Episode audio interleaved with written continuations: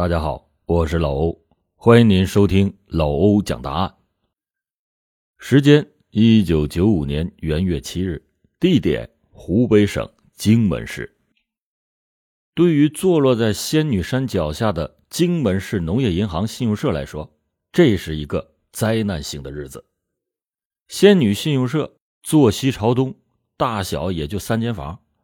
会计叶青住在北边的一间。里面又隔了一个小间放了一个保险柜，全当是金库。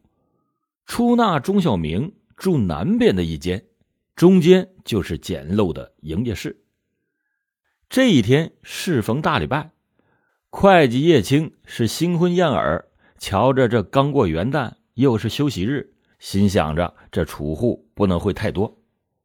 上午就请了假，和爱妻一道去串亲访友去了。这样，营业所仅留下了出纳钟小明坚守着阵地。下午三点左右，叶青的妻子在朋友家玩兴未尽，叶青就一个人回到信用社上班。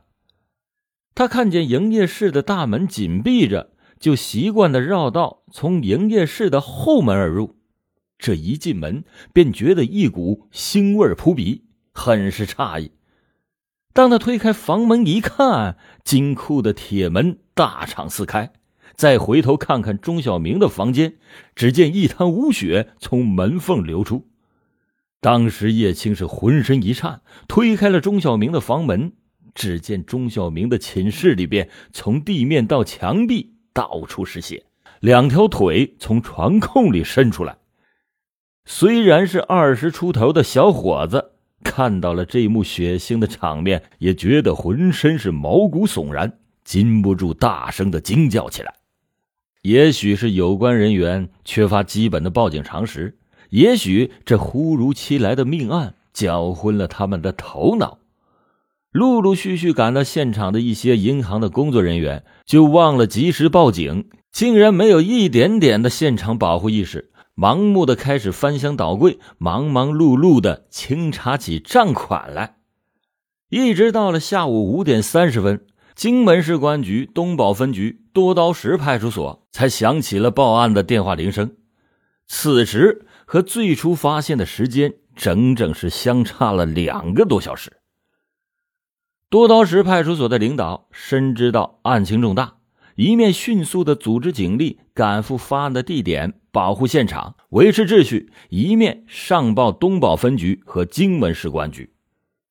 经过初步调查，发现犯罪分子在作案的过程中，从信用社金库以及营业室共抢走现金一点七万余元，同时还威逼钟小明开具了一张五万元的现金支票。现金已经在当天中午十二点三十分左右。被犯罪分子从荆门市信用合作联社营业部取走，现场勘查由外围向中心井井有条的搜索推进。犯罪分子是从后门进入到营业室，而后又冲进了钟小明的寝室和金库。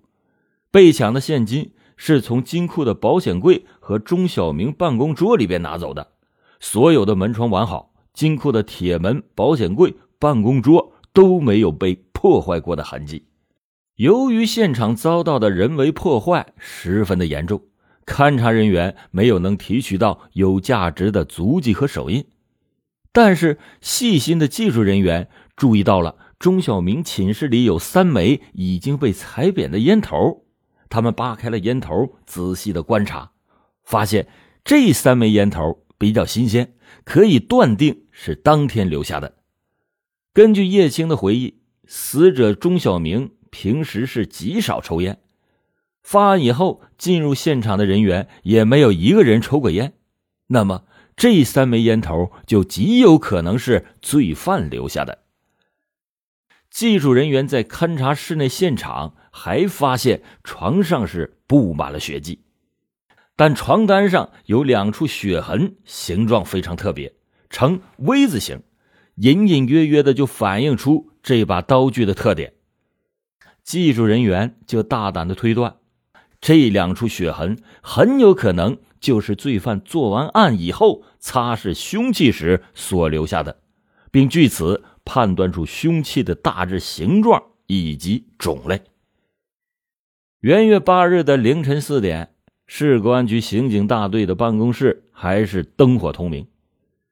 侦查技术各路的精兵强将已经聚集在椭圆形的会议桌旁边，根据现场勘查和调查的访问，并且结合了刑事犯罪的一般行为特点和心理特点，侦查人员给犯罪分子进行了基本的画像。犯罪分子至少是两个人以上。和死者关系甚密，对现场周围的环境和信用社内部人员的情况十分的了解，知道一些银行往来的业务知识，和死者年龄相仿。调查访问就始终围绕着熟人作案这一个基本的思路深入开展。侦查人员分两个层次开展了调查走访工作，一是调查走访现场周围的群众。二是调查所有符合画像条件的人员。由于死者生前是信用社职工，社会的交往比较广泛，侦查人员先后深入到汉津、安团、烟墩、五里、姚河等九个街办镇乡，调查走访了三百多人，终于是排查出了四十七名符合画像条件的重点嫌疑对象，但是。要全面查清这四十七名对象的情况，那谈何容易？却说，担负现场勘查的技术人员，他们根据现场的地理位置以及发案的时间，推断出了犯罪分子很可能把凶器藏匿在现场附近，并且快速赶到荆门城区取款。八日的上午，技术人员利用警犬对现场进行了搜索，未尽人意。恰好现场后面有一口水井，技术人员就找来了一块强磁铁进行试探性的吸附，果不其然，吸出了一把单刃的刀具。经过比对，其形状和床单上两处形状特别的血痕和死者致命创口形状正好吻合，技术人员就拿着这把刀跑遍了荆门城区大大小小上百个卖刀的摊点商店。终于在北门桥上发现了几家卖这种刀具的小摊点，其中仅有一家刀具上的印记和技术人员手中的刀具的印记相同。这家摊主回忆说，前些日子有两个年轻人在他的摊子上买过一把刀，但是那两个人的长相已经是记不太清楚了，只记得有一个好像是讲着普通话。尽管如此。时至九日，案件仍然是没有取得实质性的进展。市委、市政府、省公安厅对这起案件都极为的关注。省公安厅的副厅长还专门致电慰问幺七特大抢劫杀人案参战的干警，并且要求大家必须要抓住有利的战机，坚决侦破。只要是相信群众，依靠群众，就一定能找到案件的突破口。九日上午，侦查人员对现场周围五个村、二十多个摊点的群众再一次的逐一回访，重点的调查四十七名对象在案发前后是否在现场周围出现过。侦查人员在调查仙女村三组一个姓文的中年妇女的时候，发现她支支吾吾、欲言又止，好像有什么难言之隐。侦查人员就连忙机智的把他请到了车里边，避开了熟人，向他详细了解情况。这位妇女提供说，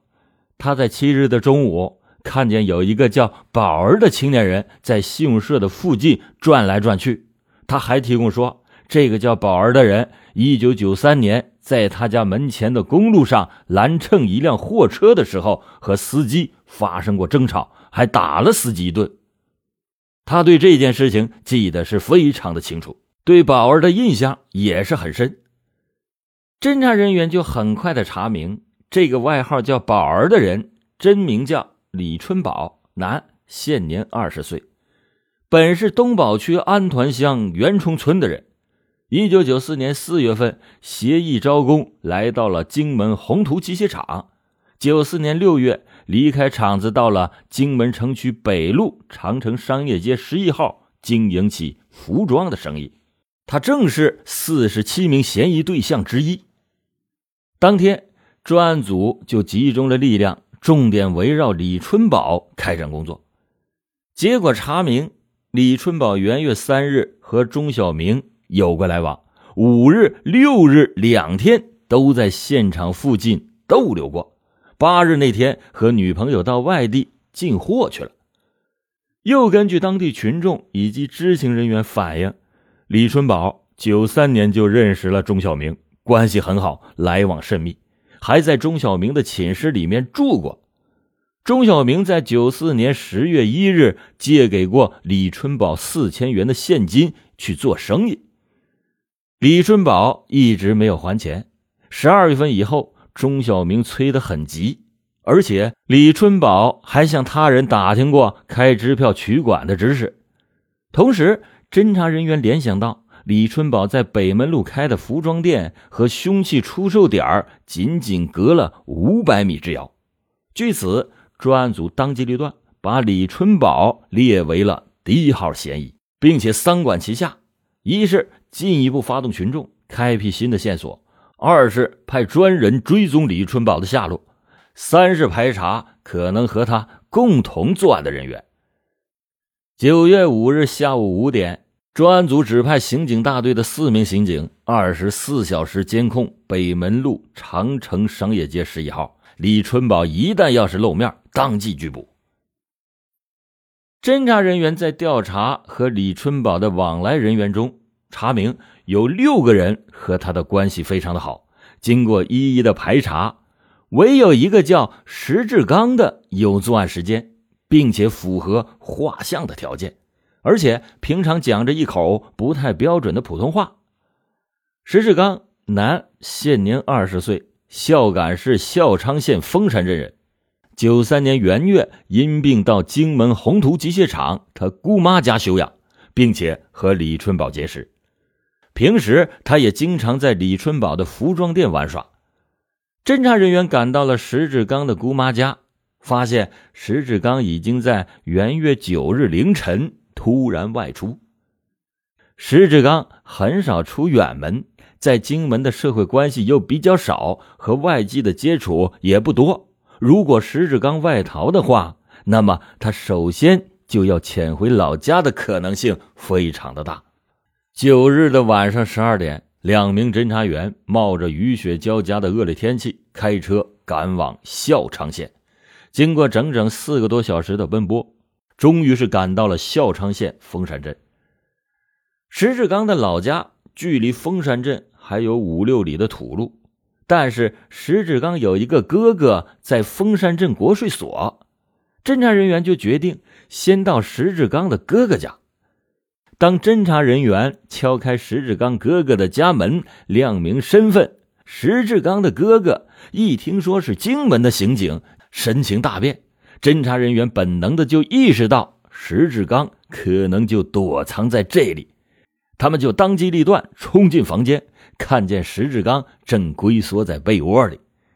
侦查人员掀开了被子进行搜查，当场从他的身上搜出了现金两万四千元。两名侦查员是精神抖擞，哪还顾得上旅途的劳累和几天奋战的疲倦？马上就把石志刚带到了峰山镇的派出所就地突审。很快就打开了突破口，石志刚供认了伙同李春宝杀死钟小明、抢劫信用社的基本过程。此时正是元月十日的凌晨五点，距离发案正好六十个小时。为了抓住战机，两名侦查员又马不停蹄的把石志刚押解回荆门进一步审查。出战告捷，参战的干警精神大振，全力以赴追捕李春宝。一是继续监视李春宝的服装店，二是使用技术侦查手段监控李春宝的几个可能联系的地点，三是派专案小组前往李春宝可能出逃的地区布控追捕。